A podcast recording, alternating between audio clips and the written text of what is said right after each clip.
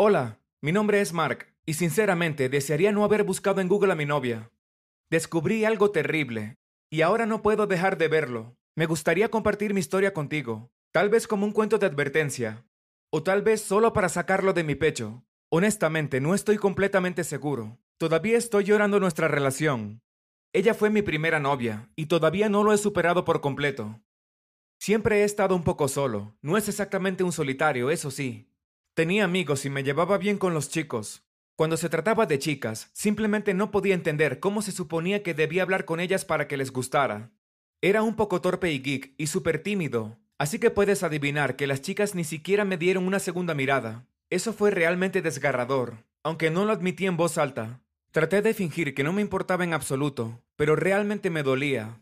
Antes de continuar, dale me gusta al video, presiona el botón suscribirte y activa la campana de notificación. Esto te permitirá vivir unos increíbles 20 años más. Confía en mí, funciona. Durante toda la secundaria y preparatoria apenas hablé con alguna chica, incluso con mis compañeros de clase. Les dije a todos que no quería salir en absoluto, porque tenía que concentrarme en mis estudios. Ahora, eso no fue una mentira, eso sí. Después de todo, mis padres eran muy estrictos y esperaban que me pusiera en orden y me esforzara mucho. Estudié cada día y fui el mejor alumno de mi clase. También me inscribí en todos estos clubes extracurriculares que requieren mucho tiempo, como matemáticas, ajedrez y robótica. Fue muy entretenido, una buena forma de distraerme, y mis padres estaban contentos con mis actividades extracurriculares. Dijeron que se verían geniales en mi solicitud para la universidad. Todas estas actividades me mantuvieron tan ocupado, pero todavía tenía tiempo para salir con mis amigos de vez en cuando. No tan a menudo como la mayoría de ellos podría juntarse, aún así tenía amigos cercanos, pero no lo suficiente. Cuando estaba en la escuela primaria, mis amigos eran todo lo que necesitaba. Las chicas eran raras y repulsivas, ¿sabes? Pero a medida que crecía, comencé a darme cuenta de que todos estaban teniendo citas, excepto yo. Al principio realmente creía mis propias mentiras. Seguía repitiendo las mismas palabras cada vez que alguien me preguntaba por qué no salía en citas. O estoy demasiado ocupado, o necesito mantener mis calificaciones. Pero la verdad del asunto era que no podía hacer que una chica me notara, aun si mi vida dependiera de ello. Cuando me di cuenta de lo solo que me sentía, comencé a tratar de que las mujeres se interesaran por mí. Quiero decir, todos los chicos con los que salía tenían novias. No solo me sentí tan excluido e inadecuado, sino que cuando salían en citas no tenía nadie con quien pasar el tiempo, entonces comencé a sentirme más y más solo. Se estaba poniendo tan mal y no sabía cómo solucionarlo. Cada vez que me acercaba a una niña en mi escuela, simplemente me congelaba o decía algo tonto. Y no pienses que yo era del tipo lindo de incómodo.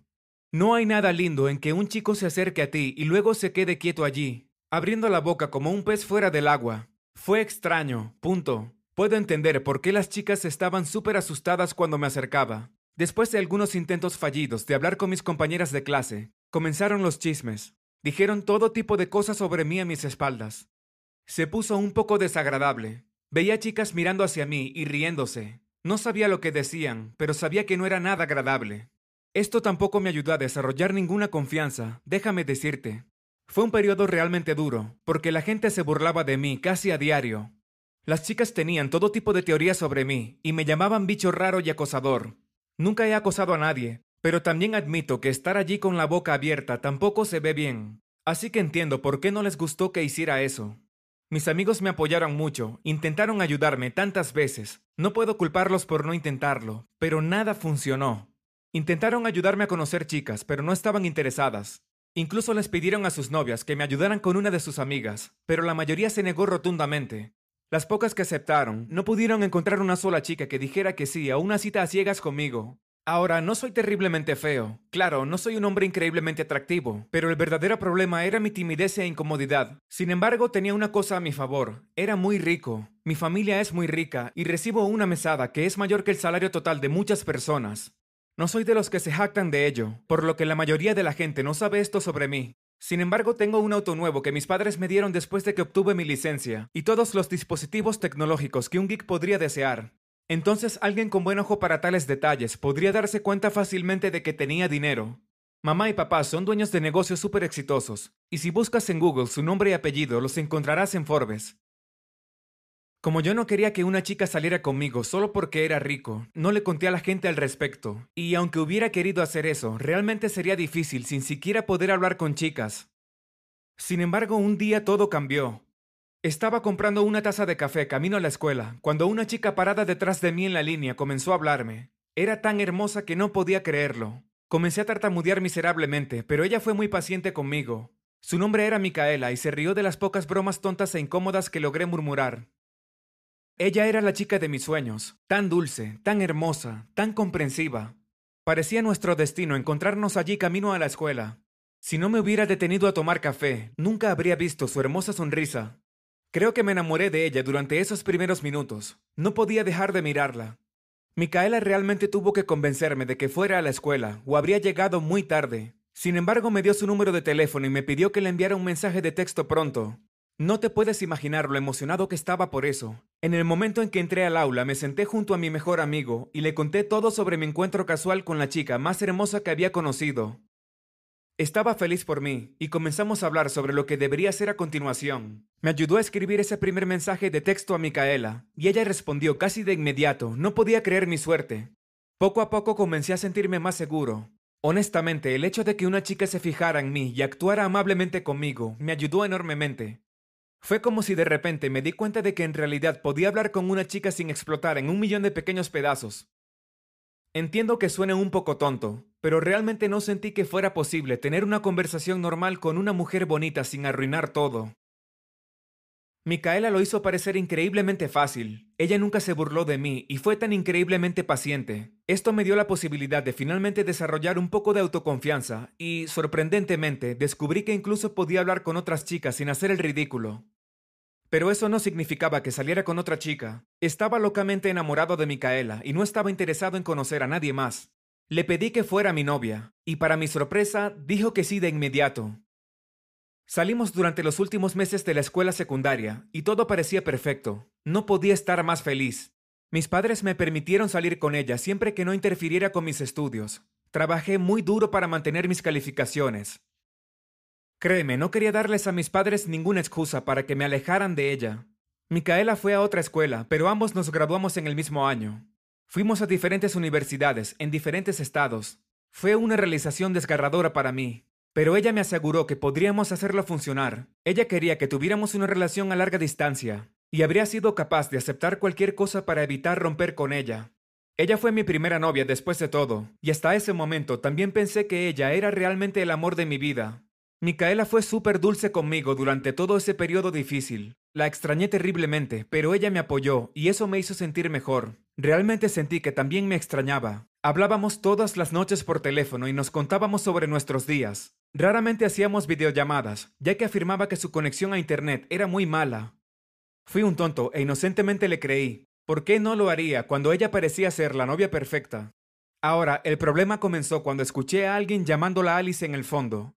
Era tan extraño y no podía entender lo que estaba pasando.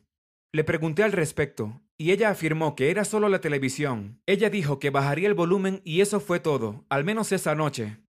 Unos días después sucedió lo mismo. Alguien la llamó a Alice y le pregunté sobre eso una vez más. Ella nuevamente afirmó que era solo la televisión. Ella miraba un programa que tenía un personaje llamado así. Me pareció muy extraño, y la cosa es que esto seguía sucediendo una y otra vez. Eventualmente me dijo que no me preocupara, que no era nada.